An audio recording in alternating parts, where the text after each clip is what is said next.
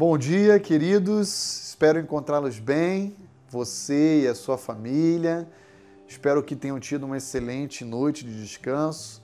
E nós queremos, então, nessa manhã de terça-feira, dia 8 de dezembro, podermos juntos continuar a meditação sobre a prática do amor, tendo como exemplo o amor de Deus como fonte de inspiração para os nossos relacionamentos.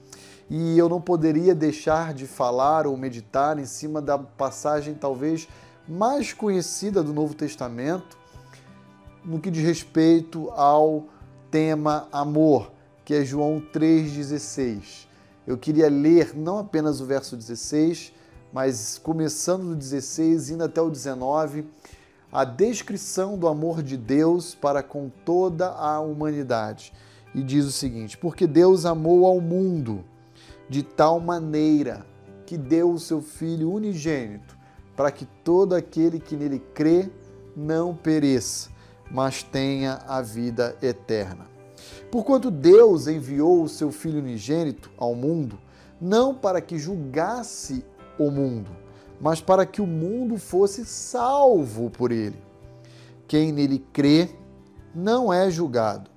O que não crê já está julgado, porquanto não crê no nome do unigênito Filho de Deus. O julgamento é este: que a luz veio ao mundo, e os homens amaram mais as trevas do que a luz porque as suas obras eram más. Nessa passagem nós encontramos a maior demonstração, eu diria, de Deus por toda a humanidade. A demonstração de ofertar luz em meio à escuridão. Usando aqui a metáfora que o próprio apóstolo João utiliza no seu evangelho. Deus manifestou o seu amor entregando o seu único filho para morrer na cruz do Calvário.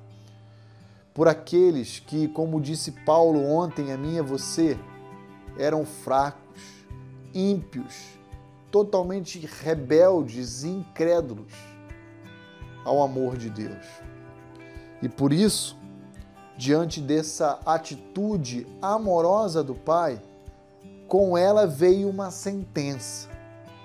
O texto é claro em dizer para nós, para mim e para você, no verso 17 e 18, que quem crê no Filho de Deus já se encontra em um novo status, o de salvo, o de filho, o de pertencer a uma família, uma família de Deus.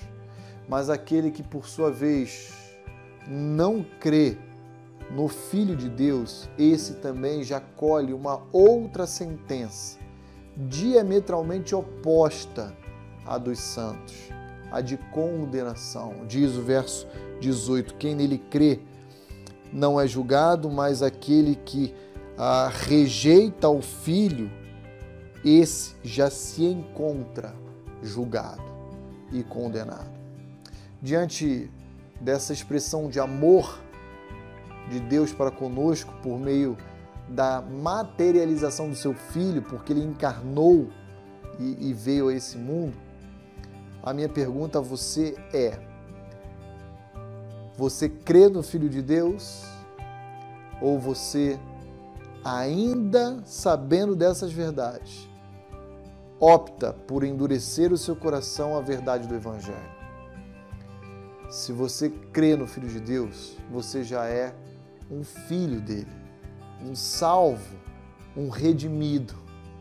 Mas se você não crê no Filho de Deus, eu diria que no dia de hoje, de, forma muito particular nessa manhã, ele o convida à salvação. Ele o convida a crer no Filho dele.